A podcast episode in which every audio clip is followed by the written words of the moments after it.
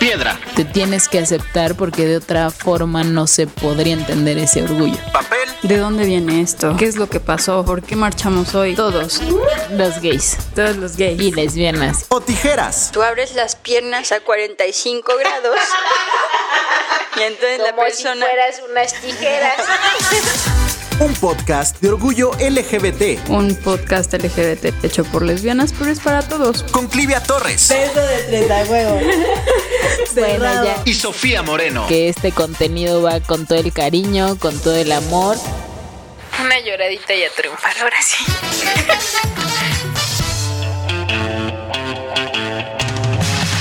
Bienvenidos, bienvenidas y bienvenides sean todos ustedes que nos escuchan el día de hoy. Yo soy Clivia Torres y pues bueno, el día de hoy usted ya lo vio en el título, pero de todas maneras merece presentación porque es una invitada más de lujo que tiene este bonito programa. Ella es modelo, es influencer, es youtuber, es empresaria, es maravillosa. Usted ya la conoce, no necesita presentación, pero de todas maneras aquí la, la tenemos. Victoria Volkova, ¿cómo estás, querida? Hola, qué bonita presentación de que ella es maravillosa. Me lo voy a decir en el espejo todos los días. Sí, sí, sí. Mira, Pero, es que si eres, si eres. ay, muchas gracias, gracias. Muy bien, y tú, gracias por invitarme.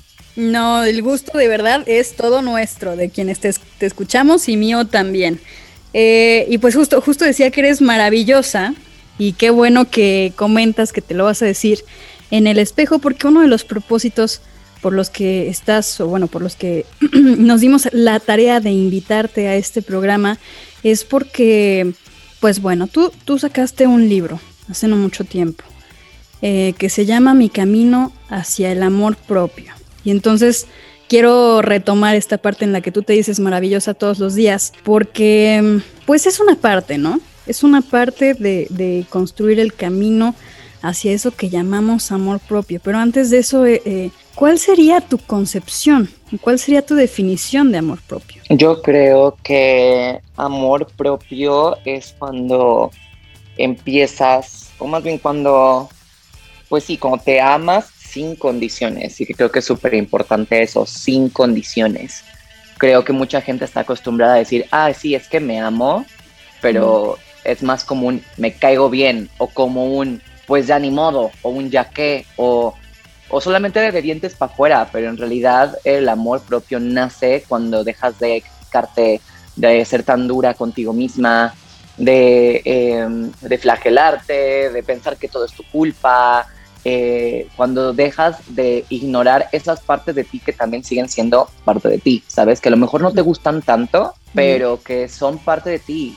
Aceptas tu sombra y eso es amor incondicional y es amor propio para mí. Ok, ok.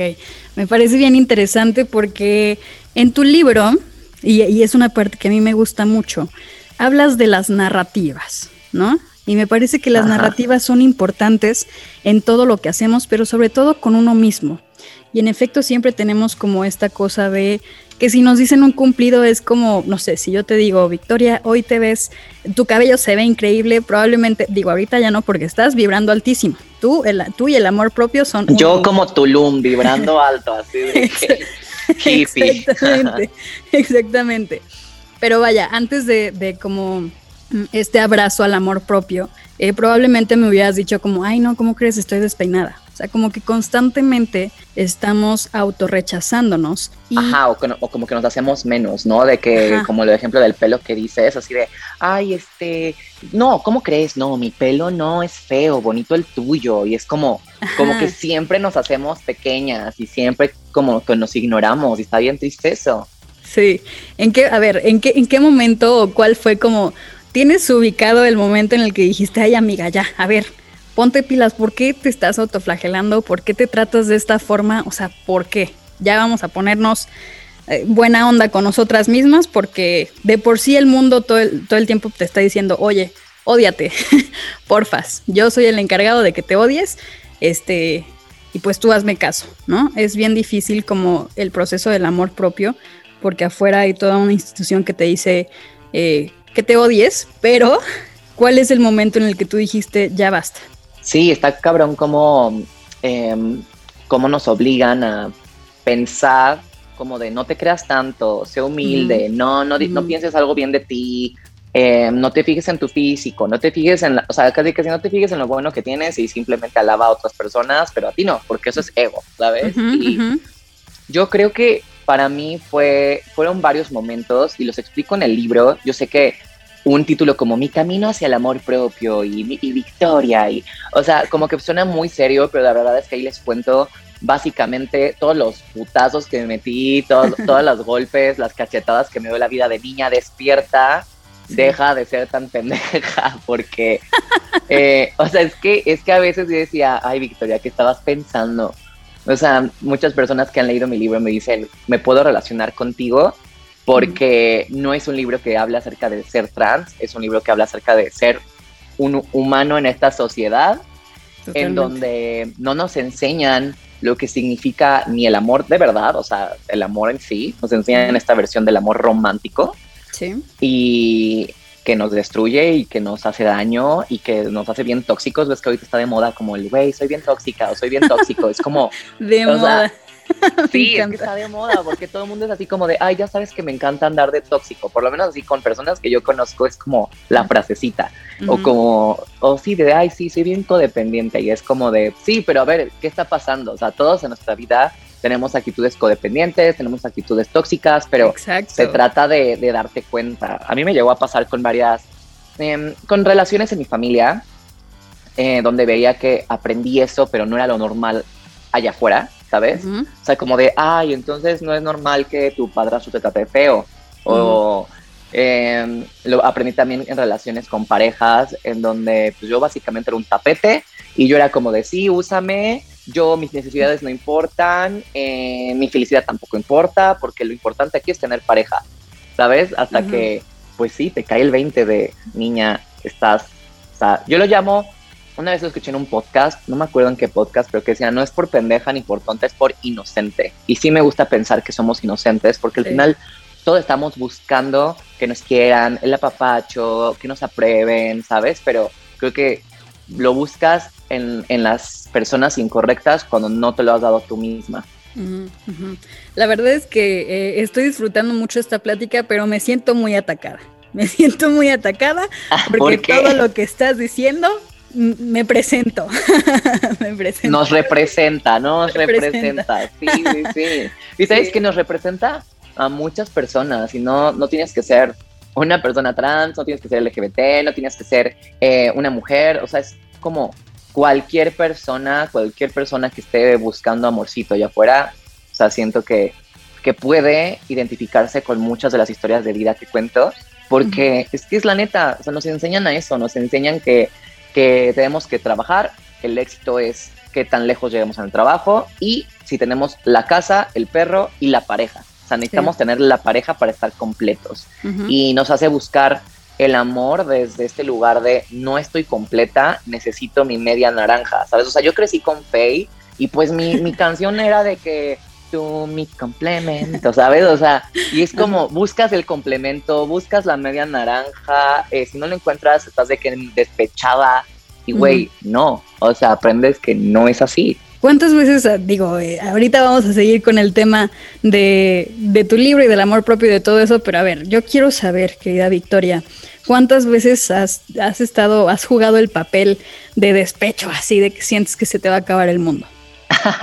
Creo que todo el tiempo, o sea, mira, ahora ya soy una persona consciente de eso y me puedo cachar a mí misma cuando estoy cayendo en el papel de víctima y cuando estoy siendo como de, ay, pobrecita de mí, o, ¿sabes? Lo que decías hace rato, la narrativa que te cuentas en tu cabeza. Cada quien decide cómo se quiere contar la historia que está pasando. Una cosa es lo que pasa allá afuera y otra cosa es cómo nos lo contamos.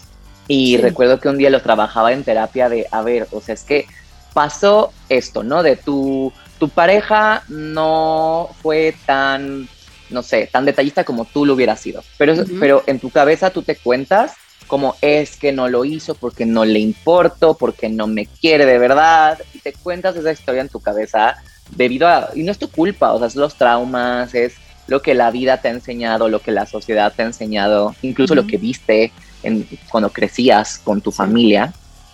Entonces, Pues mira, yo creo que realmente siempre tenemos la opción de ¿quieres ser la protagonista o quieres ser la víctima? Y siempre tenemos una opción para escoger. Y hay veces que yo estoy ya en mi papel automático de víctima y digo, no, no, no, no, no, a ver, yo quiero ser protagonista, no víctima. O sea, quiero poder sentirme en control de quién soy yo, de mis emociones, de qué rol juego en esto. Y me ayuda muchísimo. Pero claro, o sea, es un trabajo de todos los días, porque claro que pasan cosas que me hacen sentir las ganitas otra vez de, porque ni siquiera es consciente, es algo que ya llevas ahí haciendo desde hace años. y, como que dices, ay, me quiero hacer la víctima, me quiero tirar al piso, como es muy fácil ser víctima, es muy fácil decir, ay, pobre de mí, y hacer como tu fiestita de, ay, quiero que todo el mundo vea como lo triste que es mi vida y lo triste que estoy. Porque es bien, es bien padre, ¿no? Que llegue la gente y diga, no, échale ganas y te abracen y que está, de, está de huevos, pero también está padre decir, a ver, sí, esta situación pasó en mi vida, no, no es el fin del mundo. Creo que hoy quiero decidir como, le voy a llorar un ratito y después voy a continuar con mi día porque pues, o sea, tengo otras cosas que me hacen feliz y ser como la protagonista de tu historia y no como el, ay, pobre de mí. Sí, totalmente. y justo iba esa frase porque me gustó muchísimo y he de decirlo, Victoria, lo empecé a trabajar en mi terapia. O sea, yo lo leí y dije, wow, tienes razón. Tal vez todo este tiempo me he hecho la víctima. Pero, pero, creo que también hay que tomar en cuenta como los matices, ¿no? A veces puedes ser víctima o a veces puedes estar como cayendo en el papel de víctima y, o sea, está bien como dejarlo entrar un poco, ¿no? Como dejar entrar el apapacho porque al final todos, todos, todos le... Eh, sí, lo necesitamos, claro. Pero, pero justo, mm, creo que también hay que tener muy presente que en estos procesos no es uno u otro, ¿no? No es como o la víctima o la protagonista. Creo que eh, pues hay como, como su escala de grises justo en este camino al, amor propio, ¿no crees? Sí, yo creo que, o sea, no, no todo es como todo en la vida, nada es binario, nada es uno y cero, nada es blanco y negro, este, ni en la sexualidad, ni en las emociones, ni en el género. Entonces, sí, o sea, cuando me refiero al, al a protagonista, no me refiero a que seas la persona que, no sientan nada. O la persona que dice, bueno, pasó esto, pero me vale, mi vida es perfecta. Y, ¿sabes? Porque creo que hay una rayita muy delgada entre voy a contarme la narrativa en una forma en la que no me esté victimizando de más o voy a hacerme la que no siento nada, porque yo conozco muchas personas que se van por esa otra polaridad de el nada pasa si no lo menciono, no, eh, no tengo ningún problema y mi vida está perfecta. Y entonces van enterrando el trauma, van enterrando el estrés, van enterrando la situación y un día les va a explotar en la cara. Un día te pasa la factura. Y sobre todo es el estrés. Estoy leyendo un libro que habla acerca de, del ciclo del estrés, que el estrés puede ser, eh, o sea, bueno, el estrés es como este sentimiento, pero hay diferentes cosas que te causan el estrés y puede ser dinero, tu relación, algo de la familia. Y sí mencionan que es muy importante movernos para, para que sacar ese estrés y cerrar el, ciclo del estrés. Y si mencionan aparte como de uno, moverte, o sea, mover tu cuerpo, hacer ejercicio, porque sí, tu cuerpo necesita sacar ese... Todas esas hormonas que liberaste en esa situación de estrés son súper importantes, moverlas para que no te quedes estancada. Eh, y también menciona como eh, reforzar la, como socializar de manera positiva lo que significa ver a tus amigos, ver a tu familia, recibir el apapacho, este, tener como ese sistema de apoyo que creo que es muy importante de la gente que te quiere.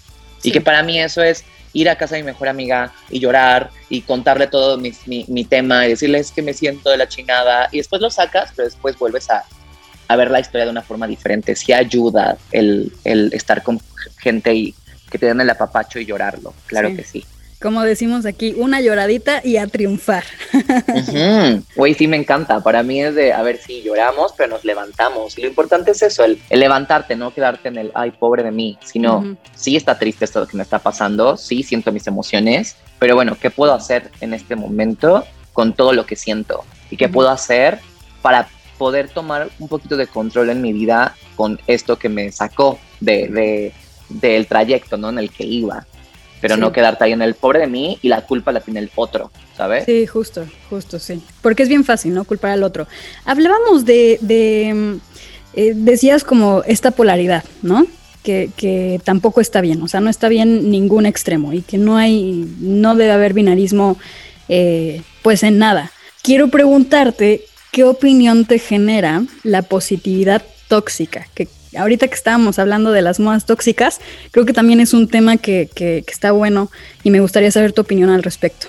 Um, yo he de confesar que en su momento, en su momento te estoy diciendo hace unos cuatro o cinco años, eh, que es cuando estaba de moda como el good vibes only y como todo esto de, ay, sí, siempre sonriendo. O sea, hubo un momento en donde yo sí caí en esa positividad, positividad tóxica. Y no te das cuenta que es tóxica, porque no te lo dicen, porque estás buscando una alternativa para moverte a lo mejor de, el, de donde estás en este momento, a lo mejor te pasó algo triste, algo que te hizo enojar, un suceso que te traumó un poco y trata de escapar, ¿no? De, de, esto, porque es lo que nos enseñan, como de, huye, huye, hay que curarlo, hay que, hay que sanarlo y, listo. Sí. Em, y sí, para mí es, yo siento que ahorita estoy en un punto de mi vida en donde estoy viendo las emociones como algo muchísimo más, pues eso, es como existen, son humanas, las tenemos todo el tiempo, no necesita pasar algo así de que es súper grave para que las tengamos. y, simplemente sentirlas.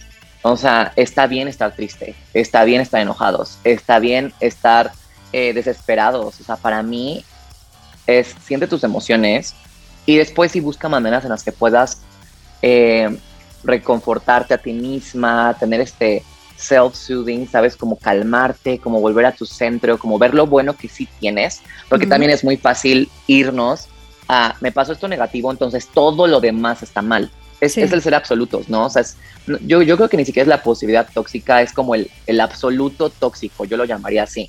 es como irnos o, todo, todo es bueno, nada malo pasa, y todo es malo, nada bueno pasa. Y yo creo que está padre ver los grises que tú mencionas, ¿no? Todos los colores que hay entre el blanco y el negro, que hay un chingo de colores.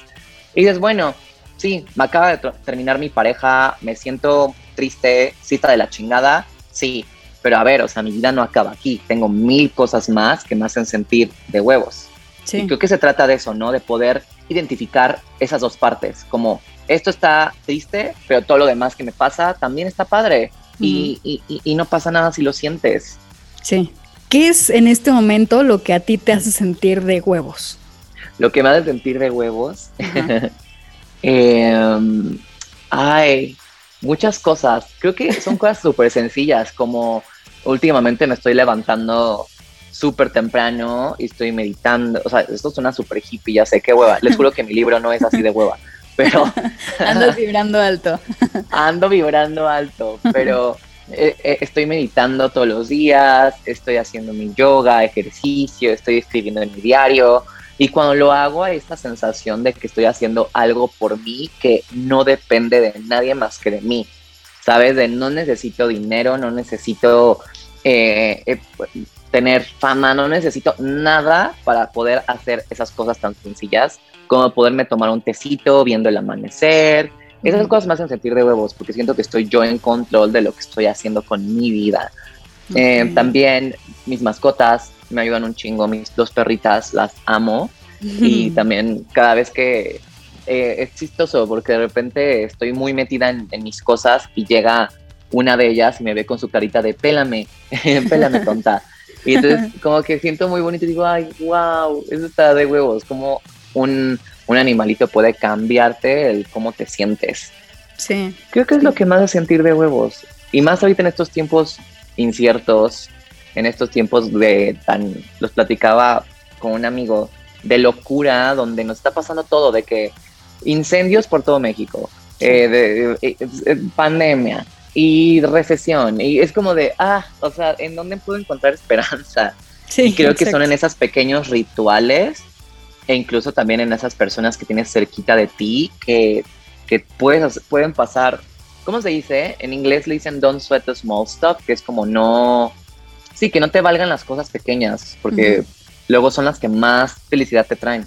Sí, ¿crees que esta sería como, estos rituales que nos comentas ahorita, serían como tu forma común o tu lugar común para lidiar con la frustración de cosas que no se pueden controlar. O sea, que tú no puedes controlar, vaya, porque son externas. Sí, sí, totalmente. O sea, a mí algo que, que me ayudó mucho y sé que es algo que escuchas muchísimo afuera, pero es que hasta que no lo haces, no lo vas a comprobar, es el hacer ejercicio, el mover tu cuerpo. Puede ser, salta a caminar 20 minutos, puede ser, haz una rutina chiquita de ejercicio, a lo mejor no eres el gran atleta y ni, ni es tu meta, pero brincar la cuerda, patinar, andar en bici, mover tu cuerpo de verdad hace que no estés pensando en todo lo demás o estés procesándolo de una forma diferente. El meditar, sí, definitivamente me ayuda mucho a volver a mí, o sea, dejar de estar como, porque no se trata de pensar en blanco, no se trata de no pensar en todo lo demás, se trata de no clavarte en un solo pensamiento. Se trata de darte chance de que todo este desmadre exista en tu cabeza, pero que a la vez sepas que estás bien y que estás respirando y que estás contigo y que mientras hay un caos allá afuera, tú estás bien contigo. Em, y sí, eh, también pasar tiempo de calidad con, con, las personas que quieres o con tus animalitos, leer un libro, reírte, o sea, de verdad que ver un stand-up comedy ayuda muchísimo eh, para sacarte de ese loop negativo en tu cabeza. Todo eso me ayuda mucho a volver a mí y, y, recordar que por más descontrolado que esté allá afuera, siempre yo tengo como la decisión de, de poder hacer algo para pues sentirme más yo. Ok. No sabía que te gustaba el stand-up. ¿Tienes algún, algún stand-upero o stand-upera favorito o favoritos? Ay, no sé, este, no sé si tengo favoritos, como que más bien hay, hay, hay algunos que digo, sí me gustan, hay, hay shows que me gustan, hay como, este estuvo bueno, hay unos que no están buenos, y del mismo comediante, ¿sabes? Pero veo de todo tipo, o sea, veo de, eh, obviamente mexicanos, me gustan muchísimo, estadounidenses, pero no tengo uno favorito. Ok, ¿hay alguno que recomiendes así como que digas, ah, mira, pues hace poquito me vi este y la verdad está muy bueno? Para que la gente empiece a generar serotonina y empiece a encontrar estos lugares, porque este, la pandemia nos tiene un poco, un poco tristes, ¿no? Mundialmente. Ay, no, sí, totalmente. Pues, ¿sabes quién veo mucho? Este Manu, ¿cómo? Man, Manunisi, Ah, Manuna. Manuna, no manches, me encanta, me encanta. Aparte que él me cae muy bien y lo conozco en persona, pero él me cae muy, muy bien. Richie Farrell también es un gran amigo y él me hace reír muchísimo. O sea, él me, o sea, me cago de risa con él. Siento que su humor es bastante inteligente. Y este, um, pues sí, son los dos que más veo. Ok, ok, ok, me agrada. También me caen bien, me caen, no los conozco, pero me caen bien. sí, me caen bien, son buenos tipos, sí, sí, sí. Ahora, hay un tema que tal vez puede ser como, pues no sé, complicado. Eh, aquí lo hemos, lo hemos platicado con, con, otras personas, pero al ser una figura, pues que ya, ya tiene una voz, al ser una figura pública, ¿tú crees que tienes alguna responsabilidad eh, al estar emitiendo cualquier tipo de discurso? En este caso, el discurso del amor propio, ¿no? Y, y cómo, cómo hablas precisamente de no polarizarlo, de tener calma, de ir como pasito a pasito, ¿no? Eh, no hay como una cosa que tú impongas como algo definitivo, sino que también estás abierta a construirte. Pero ¿crees que tienes alguna responsabilidad al ser una figura pública?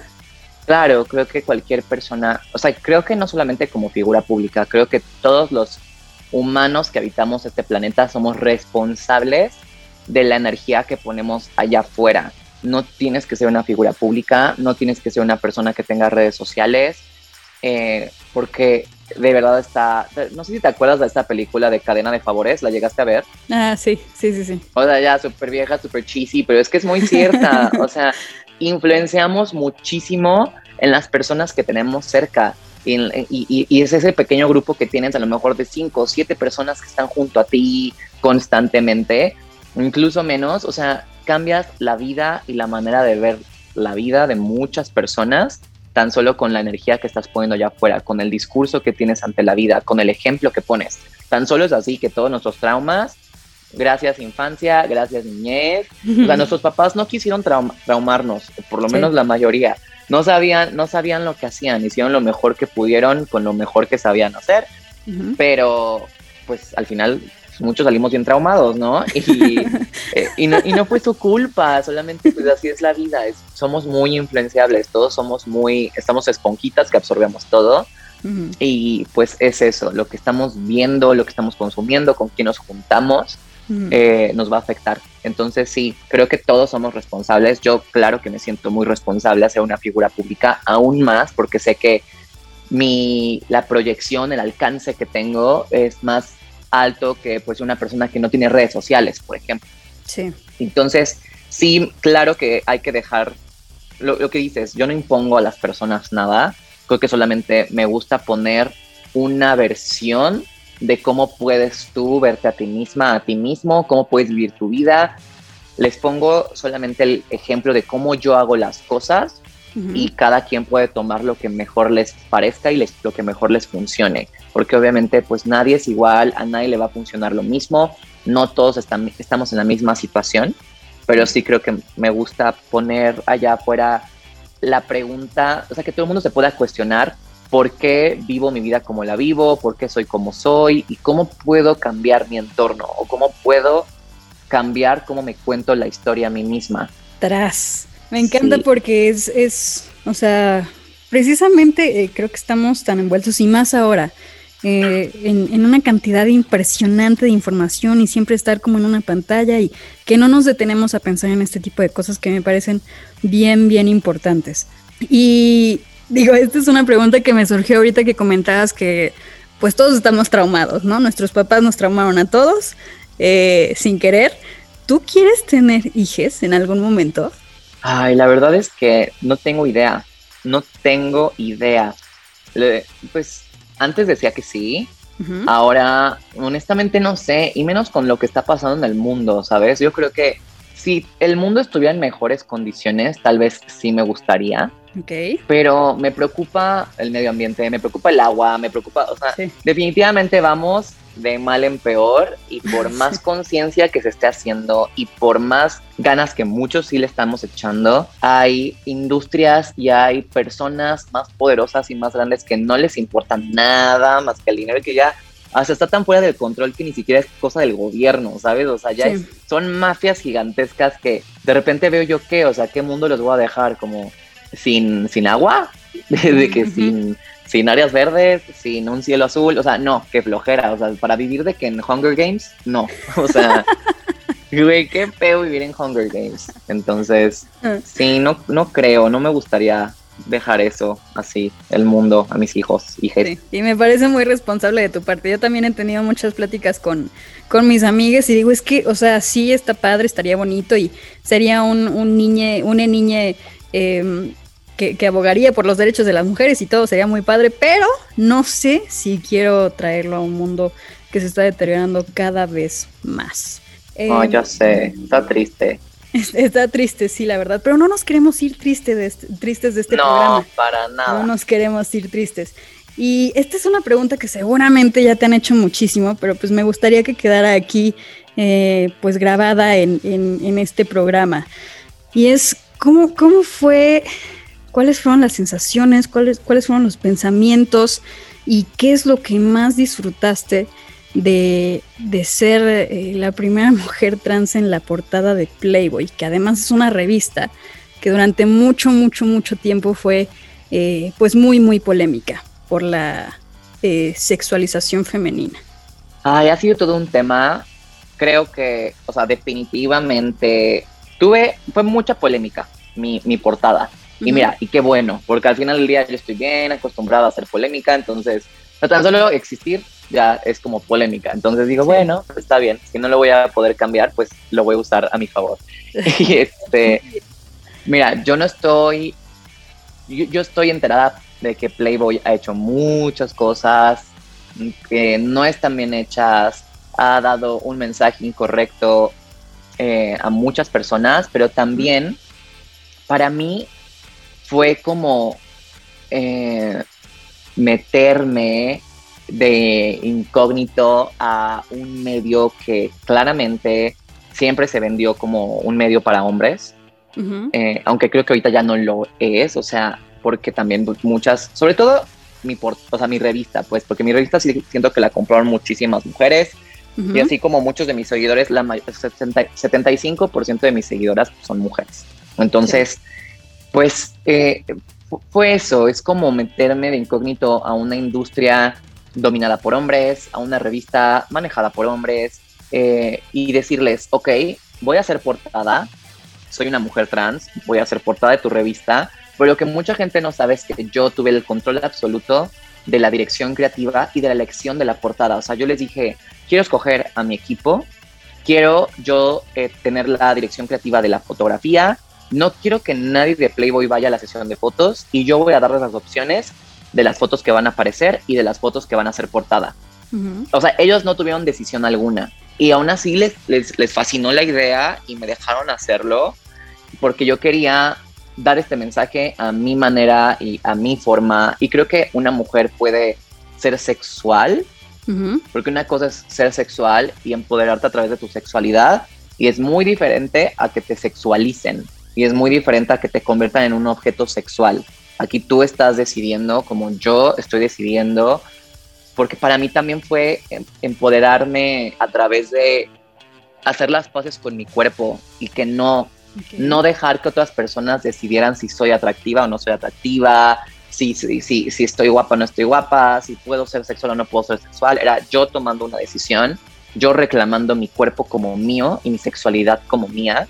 Eh, porque en el libro lo menciono, o sea, a mí me, arrebataron ese poder de decisión varias veces y me arrebataron también el, sentirme dueña de mi propio cuerpo. Entonces creo que esto fue como hacer las paces con eso y muchas personas, muchas personas captaron el mensaje. Me da mucho orgullo, estoy muy feliz con lo que, con lo que salió. No, no es la única manera de empoderarse. Claro que no, no es la única manera de ser una mujer trans. Claro que no es la única manera de luchar por nuestros derechos como mujeres, pero es una de tantas formas, de las miles de formas que hay para poner un mensaje allá afuera. Y me siento muy orgullosa de eso y estoy muy agradecida de todo el apoyo y el cariño que sigo recibiendo de la gente por, porque entendieron el punto y porque vieron la revista y porque vieron que sí fue como decirle al mundo, las mujeres trans existimos, somos bellas y no tiene, o sea, no tiene por qué asustarte, somos parte de, somos parte de la sociedad y aquí estamos. Y tú no nos puedes decir, no, no eres bonita o no, no te me antojas. Es como de, no, no, a mí no me importa tu opinión, solamente me importa la mía y que es que me siento reina en esa portada. eso, eso, mamona. y qué bueno que lo dices y, la verdad es que te agradecemos y ahora que comentas lo de, lo de, eh, pues que en, repetidas ocasiones te sentiste que tu cuerpo no te pertenecía o que te quitaron eh, decisiones sobre tu cuerpo, es algo que también narras en tu libro y, que te digo que agradezco porque habemos muchas mujeres que pasamos por situaciones similares y entender esta nueva narrativa de, eh, ok, eso es lo que pasó, pero aún así nosotras todavía tenemos el poder de adueñarnos de las historias que nos contamos, desde dónde las contamos y cómo queremos, o sea, de, transformarnos en la persona que siempre deseamos ser. Totalmente, sí, es no, no, que no nos arrebaten el poder tomar decisiones acerca de nosotras, acerca de nuestro cuerpo, acerca de lo que queremos hacer con nuestro cuerpo, porque para eso lo, tenemos. también, ¿no? Y lo que no queremos hacer, claro. O sea, siempre, siempre, siempre es nuestra decisión y siempre debería ser nuestra decisión.